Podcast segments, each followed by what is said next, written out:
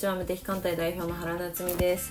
毎週水曜21時配信のちょい鉄ラジオが始まりました。はいということで今日で第129回目となりました。皆さんいかがお過ごしでしょうか？あの最近ですね私の iPhone が朝起きたら壊れちゃっててでまあデータとかもね一切取ってなかったのでもうちょっといろいろ終わってるんですけどで iPhone をね買い替えようとしたんですよ。で私はちょっと舐めてたんですけど今 iPhone 買い替えると到着がね11月の末とかなんですって。えそんなに待つんだみたいな。そうで私はさあんまり iPhone のこう新製品が出た時の盛り上がりとかの世界を知らなかったのでもう本当に今そういうのが出たタイミングじゃないですか。まあちょっと前ですけどね。だからすごい舐めてたなと思って。そう。なんか本当にこう思ったのがなんか新しい世界みたいななんかそこの界隈でのこう何て言うんだろうお作法みたいなのって多分あるけどなんか自分は知らないことが本当にたくさんあるんだなっていうのをこの今回の iPhone が壊れた事件ですごく痛感しました。はい。それでは今日のテーマをお話ししていきます。変えなきゃいけないを手放す。本当に望んでいたことに気づけなかった理由。自分らしさという言葉に縛られない大切さ。自分にとっての向き不向きを知ること。大人は本当に自由なのかなどといった話をしております。中絶ラジオは唯一の自分に向き合うきっかけになるラジオという立ち位置で発信をしていきますので聞いてくださる皆様が何か考えるきっかけになったらと思いますそしてお相手は教育業界でご活動されております佐伯和也さんですそれでは本編スタートですうんうん、別に自分はできるしみたいなのも、うんうん。多分その抵抗の一個じゃないですか、うんうん。でも抵抗とは思いたくないこと。うんうん。みたいな。なんか私の会社員の話もそうですけど、うんうん。別に私好きだと思ってたけど。うんうん。でも、まあ、会社辞めることの方が怖いから。うんうん好きって思おうとしてる自分がうんうんうんいた可能性もあるから、そうやね。はい。うんうんうん。だからなんかその逆サイドにあるリスクを取って、うん。うんでも私はこう思ってるみたいなことを多分言っていたんだと思うんですけど、うんうんうん。でもなんかそういううん。そういうのもなんか客観的に見て面白がれるといいですね。そうね。うん。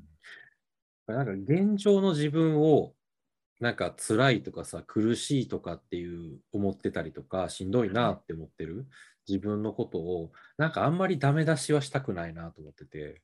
うん、確かなんに。かこれは問題だみたいな。問題っていうことはなんかその問題がある自分はやっぱダメだみたいなってつながっちゃうじゃん、はいはい。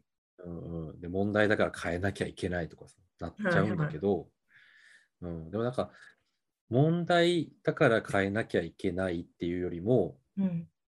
でもそれをじゃあなんか全部吐き出し切ってでなんか、まあ、これもよくコーチングで使う問いかけやけどで本当はどうなりたいのっていうところをちょっと出してみるみたいな、確かにな。うん、本当はもうちょっと仕事少ない方がいいんだよねとか、はいはい。まあ、本当は誰かに誰かがやってくれるといいんだよなとかはいはい。っていうなんかあの今がダメだっていうところから出発して考えるっていうよりも、なんか今をもうちょっとよりよくできないかなっていうところなんかそういう視点で考えられるとちょっはいと前向きにいられるのかなと思ったりもするんだよね。確かに。でも私が会社員の時は、うんうん会社員の時がうん超いい、え超いいというか、今超幸せって思ってたんですよ。うんうんでもまあコーチングとか勉強してて、うんうん。なんか副業でなんかやれたらいいなみたいな。うんうんで、だから、なんかうん。幸せだから別に今の状態でうん。会社員やりながら副業したら幸せって思ってたんですけど、ああなるほどね。並行して副業みたいなあ、そうそうそうそはいはいはい。うって思ってて、でもそれに、うん。なんか私会社好きだしみたいな。うん。一緒に働いてる人も超いい人だしみたいな。うん。うん。うん。うん。で、本当に疑ってなかったんですよ。いいじゃないですか。そう。だけど、うん。まあでもそれは、うん。でも本当にうん。なんか客観的に言われたんですけどそれは、うん。え会社別に辞めてもいいって思ってるんじゃないのみたいな。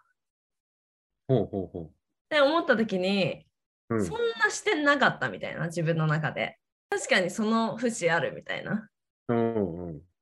だから何ですかね。自分はこう思おうとしてるんだけど、でもこの人はなんかそう思おうとしてるんだなっていうのが多分よ読まれたんだと思うんですけど。ああ、バレてたみたいそうそうそうそう。な。うん。でも自分で気づかないことが、うん。うん。でも本当はそう思ってるんだけどみたいな。なんかわかります？あー。あー。で心の隅っこで実はちょっと思ってたんだけど、あそうそうそうそうそ今の環境がすごいいい人も多いし仕事も好きだし、みたいな会社も好きだしみたいな。うはい。で考えもしなかった、あそうそうそうそうそう。ん、でそれをあの実は会社辞めるっていう選択肢もあるんだよみたいな言われてはい。でその心の片隅にあったはい。ものがちょっとこう顔を出し始めた。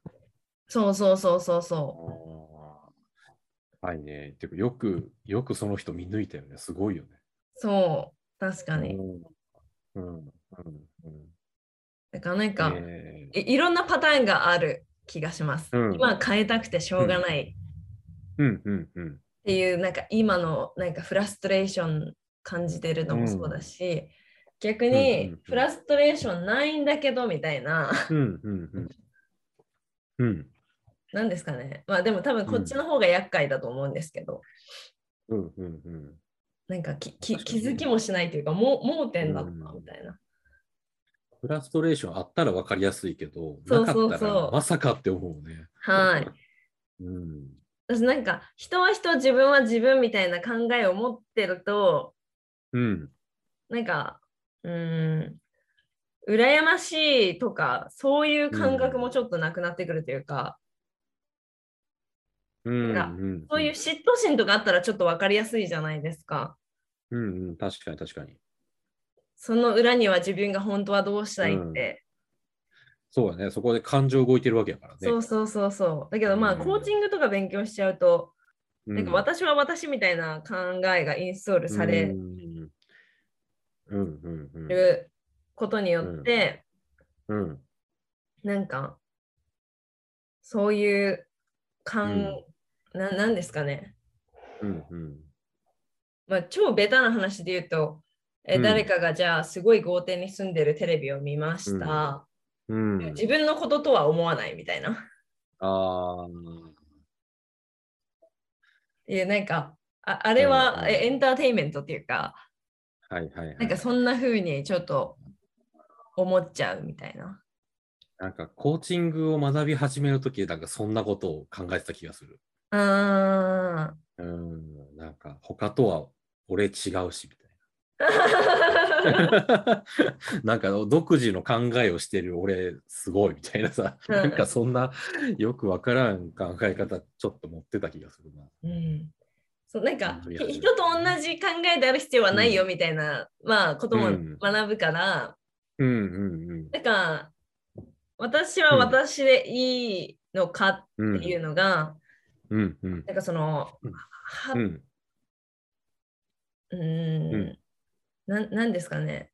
うん。なんか多分今まで話してるようななんか、ダイエットしたいって思ってるんだけどでもこの体型も愛おしいよねって思わなければいけないという脅迫観念が心底あったみたいな。はいはい。はいはいはい。そうね、そうね。なんかそこって結構両方大事かな。いや両両方大事。事ですよね。よね、なんか今の自分も、まあ、これでいいじゃんみたいなっていう方向と、はい。いやちょっと変わりたいからはい変えたいなっていうのと、はい。なんか両方あった方がいいよなって思う。はい。ね、う、うんんそれすごい思います。うんうん。これさ、あの、今思い出したんやけど、はいあ。の、俺がまだコーチングスクール多分通ってた時かな、もう8年前とか9年前とかなるんやけど、はい。でその時の先輩コーチと、まあ、何人かでね、こう喋ってた時に、ある人が、あの、ちょっと面白いこと言ってて、はいコーチングを学ぶと、みんな会社を辞めるか離婚するって言ってたのね。へえ。だからこれって、さっき言ってた、その、今のいいところを見つけ、まあ、認めたりする。で、うんそして、あの、まあ、変えたいなら変えてもいいよみたいなって、その両方のうち、なんか、多くの人が変える方を選ぶっていうような、ちょっと皮肉めいた言葉やったんよね。はあ、はあはうん。例えば夫婦関係だったら、まあはい確かにその離婚してそれぞれの道を行くみたいなのもありなんだけど、あ、はい。でそれの他にも、なんか現状、その良くない夫婦関係になってるとしたら、そこに向き合って変えていくみたいなっていうのもあってもいいよなと思うんですよね。うん、確かに確かに。ね。そうそうそうそう。で確かに言われてみたら、離婚する人めちゃくちゃ多いのよね。ああ、はあ、はあ、はあ、はうんうんうんうん。だし、なんか、うーん、で、多分やけど、その、なんか現状で頑張りすぎちゃう人、さっきのさ、頑張りすぎちゃうタイプの人は、そのコーチングを学んで、そうじゃない方があるんだよって言われて、あ、そうなんだって思って、あそのげ現状を変える方じゃなくて、その違う方にすごい、なんか衝撃を受けてるから、そっちを選びがちみたいな、っはいはいはい。ていうのとかもあったりするのかなと思ったりする。確かに。うんまあ、なん なんですかね。両方、両方シミュレーションとかしとけばいいのかな。なんか。え例まあえば、結局そういう話になっちゃうのコかな。だったら、うん未来を描くとかする？はいはい、するする。から、うんなんかそっちのインパクトが強いとかも多分あるじゃないですか。うん、うん、今の自分からうん、何かできることもまあもちろん考えるんだけど、どっちかというとそのうん未来を描いたら未来をうん、達成するためのできることみたいなことから始めるじゃないですか。うん、うん、うん。例えば会社辞めるとか、うん。なんかその今あるものを諦,、う ん諦めるっていうか、うん、ね、今あるものに向き合うことをに労力を割かないっていう選択みたいな。うん、うん。まあでもどっちもいいのかな？どっちでもいいっちゃどっちでもいいのかな？でも両方、両方があった方がなんかいい気がするって今話しながらちょっと思いました。うん、うん、うん。だから実際、そのコーチングの中で考えるとしたら、やっぱ両方考えるよね。きうんっと。その例えばその会社を辞める辞めないっていう話だとしたらうん。はい。その続けていった時に、まあ、どんな未来がいいかっていうこととはい。で辞めた時にどんな未来がいいかっていううん、なんか少なくともなんかやっぱその両方は考えたいなって思う。確かにね確かに。うん、そうでちょっとね自分の話を振り返ってみるとはい。あの俺が会社辞めた時にその辞めた後に何が起こるのかっていうのをポジティブな側面しか見てなかったのよね。ああ、なるほどね。はいはいはいはい。もうなんかコーチングで生計を立てていくんだみたいな野心に燃えてたからはい。そこしか考えてなくてで,、はい。であの何？こう収入がなくなることとかさうん。そのリスクとか全然考えてなかったからうん。なんかもう俺絶対いけるしと思ってあのはい失業給付金とかも申請せんかったんよね。はいはいはい。そうそうそう、どうせすぐ行けるからいらんでしょ、こんなのって思ってたら、もう全然鳴かず飛ばずな期間が2、3年ぐらいあって、はい。で、アルバイトでギリギリ、ギリギリ赤字で食いつないでいくみたいな感じの、なんか、だいぶ苦しかったよね。はいはいはだから、もし今の自分が当時の自分に声をかけるとしたら、い。はい。あの、もうちょっとリスクを考えようぜってやっぱ言っちゃうから、うーん。辞めた時のリスク。はい。うん。で、なんかね、声をかけた。やっぱそこが、なんかちょっと抜けてたのよね、その視点が。うんうんうんうん。うんうんうん。まあ、だからこそ、そこの大事さが身をもって知れたからいいんやけど、はい。うん。でも今、今の自分がね、声かけるなら、やっぱそこを言っちゃうな、きっとね。はあ、はあはあ、シミュレーションしてもらいたくなる。辞めた時のネガティブなところね。はいはいはい。うんうんうんうん。そうそうそう。まあ、どなんかそのポジティブしか考えないからこそ、うんこう見切り発車ができるっていう良さもあるんですけどね。うん、そうそうそう。完全に見切り発車でやってて、はい。そうそうそう。でもその、みそうだね、見切り発車ができる、その行動力もやっぱりなんか、まばゆいものがあるよね。ま、まばゆい？いや、いや、野心に燃えてさ、やるんだっつって、バッてこうさ、行動してる時の人ってさ、もうなんはか、すごいイケイケどんどんな感じで、ああ、そうそうです輝いよね。輝いてるというか、目立つというかさ、はい。だから実際、なんか俺が会社辞めた時とかも、周りの人すごい応援してくれたよね。へえ。うん。だからなんか、あんまり誰も心配しなかった。うんうんうん。ねうん。だからそれって、なんかある種やっぱりこう野心に燃えてるっていう、そういう感じとか、はいなんか、もうやりたいことやるぜみたいな感じで、こう、キラキラしてる感じは出てたんだと思う、きっと。うん、私も今だい今そういうことを自分は絶対できないですし、うん。そういう人がもしいたらいいなって多分思うと思います。自分はなんか冷静な視点を手に入れてしまったから。うんうんうんうん。あ確かにね、そこちょっと思い切られへん部分はあるよね。はい。うんうん。だからそういう純粋なパワーだけでいけるの超羨ましいって思う。思うの うんこういうの一般的には若気の至りっていうのかな。確かにね、確かに。そうそう、若いからこそできた。はい。でも若いからこそ持ってるパワーももちろん魅力的だから、うんまあどっちもいい側面悪い側面ありますねっていうことになるのかな、結局ね、結局。うんまあ、答えが出てそうで答えが出てないのかよくわかんない答えだけれども、でもはい。でもなんか結局そういうしかないような気がする。うんうんうん。なんか何事にも一長一短あると思うから。本当そうですよね。うんうんうん。そうそうそう。うん、でもどうなんだろうね。なんか、うーん、なっちゃんもさ、はいえいやって会社辞めたりとかしてるじゃない？はいはいはい。うんうんうん。で、なんか俺もそうだし、なんか結婚するときとかもえいやと思って結婚したし、はい。だから、だからなんかそう冷静な視点持ってるけど、なんかそういう情熱をもしかしたら失ってはないんじゃないかと思ったりああーでも見切り発車、何も考えずに見切り発車しなくなっただけなのかな。なんか発射はできるみたいな。あーあー。どういや、どうなのかな？いや、でも、なんかその時は、うん例えば会社を辞めるっていう時は、うん、なんかあんまりその会社を辞めた後のことが想像できないじゃないですか。うん、うん。なんか知らないって結構強かったなみたいな。うん、うん、うん。なんかし知らないからこそ思い切れたみたいな感覚も正直あるけど。あーその時はさ、なんか知らないことってちょっと怖さとかもないのかなと思ったんやけど、怖くはなかったの？いや、いや、どう、いや、難しいな。私は、うん。なんか自分がちょっと嫌だなとかうん抵抗するなみたいなのっうんて、うん。うんなんかし種類がある気がします、人によって。種類？例えば私は場所を変える、移住するとかは全然何にも抵抗がないんですよ。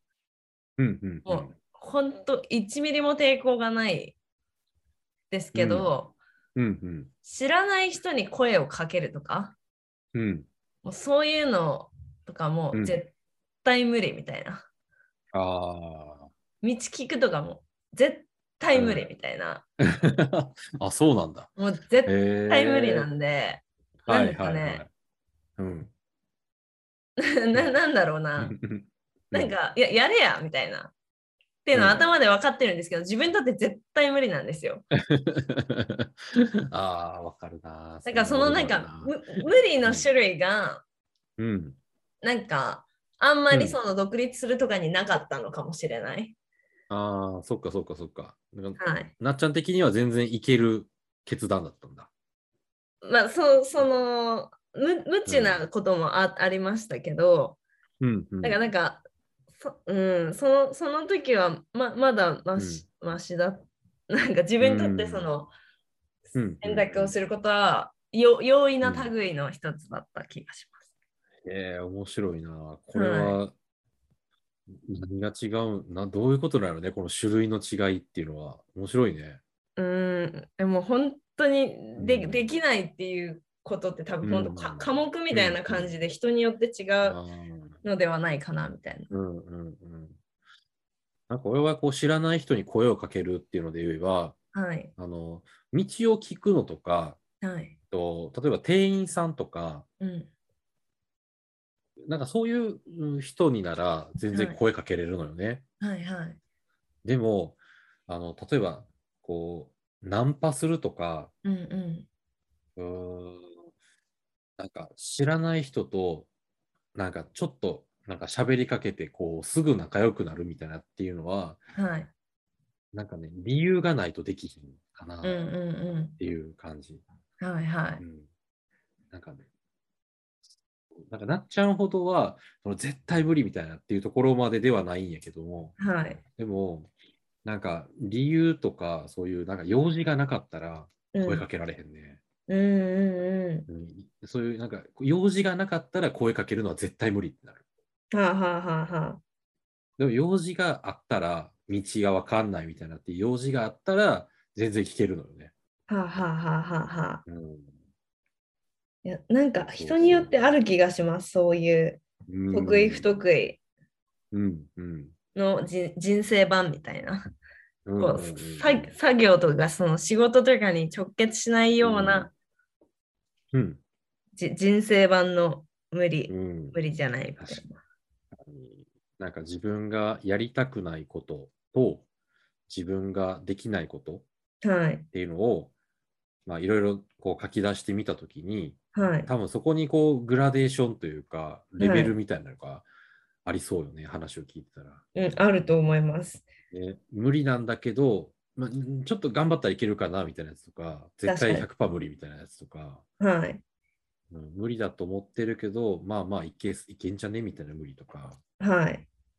うん、なんかこういうふうに自分の特性をなんか細かく区切っていけてたらはい。なんか結構なんか生きやすくなるんじゃないかと思ってるのよね。確かに。うん、なんか細かくあこれはこうこうこうだから無理って言えるしはい。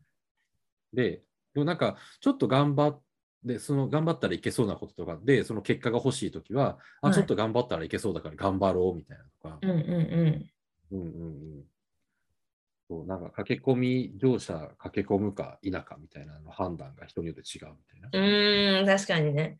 うんなんかもうちょっと走ったらこう間に合いそうな時は走る人と、ああ、確かに。うん、なんかちょっと走るのも嫌やから見送っちゃう人みたいな。あ私全然見送ります。あほんま、俺はい走っちゃうわ。ええこうなんか例えばさ、駅のホーム上がった時に、はい。あの、なんか、あもう閉まるみたいな時やったら走っちゃう。ええ私それぐらいのはもう距離感余裕で見送る。あえー、面白い。そうなんや。なんかやっぱグラデーション、こういうの、こういう些細なことでもある、うんありますよね、うん人の。あるね。うん。うん。そうそうそう。ね、なんか、あとちょっとやったら頑張りたくなっちゃうね。うーん。うん。なんかその、あとちょっとで逃した後の後悔よりも、はい。その、あとちょっと頑張って手に入れた方がいいって思っちゃうな。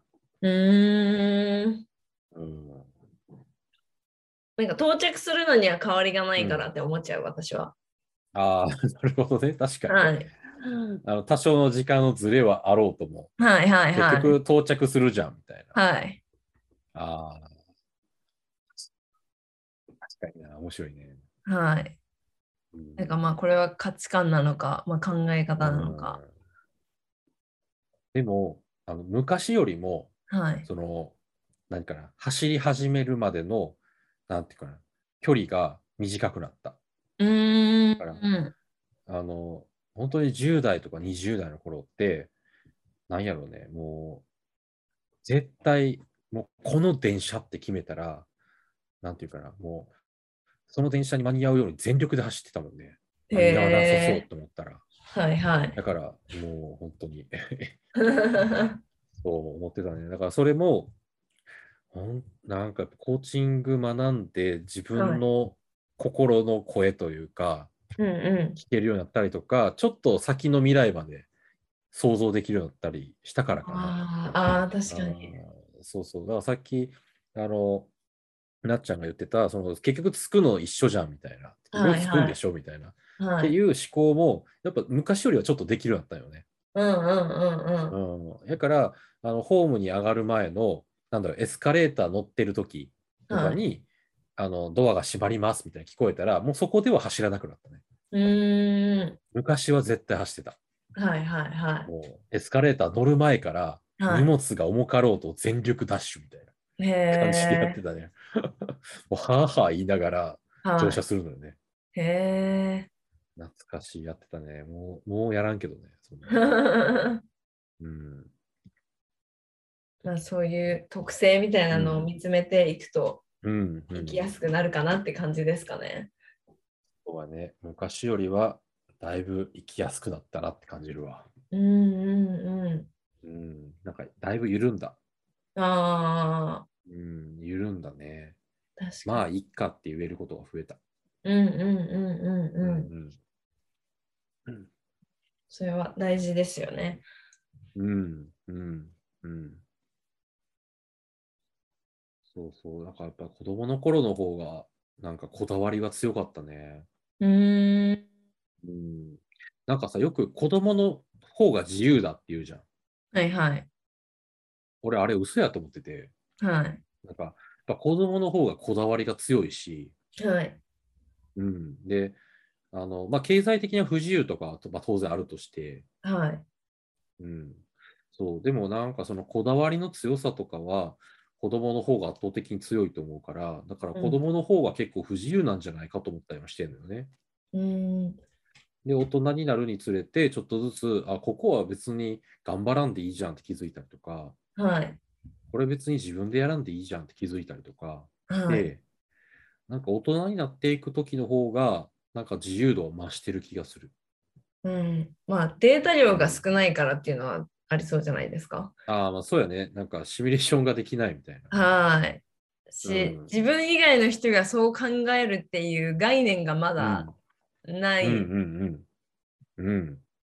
あ、そうそう、そうやね。なんかはい他の人の価値観、違う価値観があるなって知らないみたいな。はい。だからなんか、うんその自由だ、子供は自由だって意味で使ってる人は、うんうんその好きなことをやるとか、自分が決めたことをそのまままっすぐ選択するみたいな意味で自由っていうのを使っているのかも。うん。うん。うん。うん。やりたいことに一直線ではあるよね、子供って。そうですね。なんかそれ以外のなんか前提がないっていうか、うんうん。そうそうそうそやっちゃダメって怒られて初めてその概念を知るかう。そうだね。ら、はい。うん。良くも悪くもそれしか見てないそうそうそうそう。な。そうそうそう。これがなんか不自由でもあるなと思ったりするんだよね。うんうんうんうん。うん、なんか、こうチョコレートを買ってって言ったときに、こう、チョコレートを食べないと自分は幸せになれないみたいなっていうことやと思うね。その、うんうチョコレートでダダをこねるっていうのは。んうん。うん。でもその知識があったりとかさ、なんか他の楽しみとかも知ってたら、うんあ、チョコレートあかんねやって思ったら、じゃあビスケットにしようとか、じゃあゼリーにしようみたいなとか、はってやって、なんか結構柔軟に選べるんだけど、い。はい。うん、でもこのさ、素直に一直線に行くがゆえに、はい。なんか逆にそれ以外を選べないっていう不自由さもあるのかなと思ったりするんだね。うん。うん、そうそれ以外をまあ知ら知らないって感覚ですか知ね。らないっていうね。うん。うんうんうんうん。ゆえに選べないみたいな。そうそうそうそうん。う。うんうん。うんどうなんかなあの、大人になるにつれて発想が凝り固まっていく人も確かにおるような気がする。うん、確かに。うん、子供の頃の無邪気さを失っていくというか。はいはいはい。うん、で、あ、そうやね。なんか今話しながら思ったけど、なんかその無邪気さを持ちながら大人になっていったら、おそらくより自由になっていくと思うんだけど、うん。でもその無邪気さを、例えば周りの人にあんま認めてもらえなかったりとか、否定されたりとかして、はい、で、早く大人になりなさいみたいな、もうお兄ちゃんでしょ、お姉ちゃんでしょみたいなとかってね、はいはい。こう言われたりとかして、なんかお早く大人になることを、をなんか要求されてしまうと、うん。その自分の中で無邪気さを封印するから、うんうんうん。だから、こう、まずルールありきだったりとか、まず制限ありきみたいな、っうん。ていうので、こう、やっちゃいけないことからまず考える。これはやっちゃいけない、これはやっちゃいけない。だから私はこうするべきみたいな。っはいはい。ていう感じで、なんか無邪気さをその子供時代に置き忘れて、大人になっていくと、大人の方が不自由になっていく気がするな。うんううん。ん。無邪気かそういう違いがありそう。うんなんか、うんダメって言われた経験とかがあるかないかうんうんみたいなとこですよね。あ、そうそうそうそうそいかがだったでしょうか？私たちが話しているのは答えでもなくてただのテーマを投げている感じなので皆様が哲学するきっかけになったら幸いです。そしてこちらのラジオではお便りを募集しております。私原と和也さんへの質問やご意見などお待ちしております。フォームがありますのでそちらから送信してください。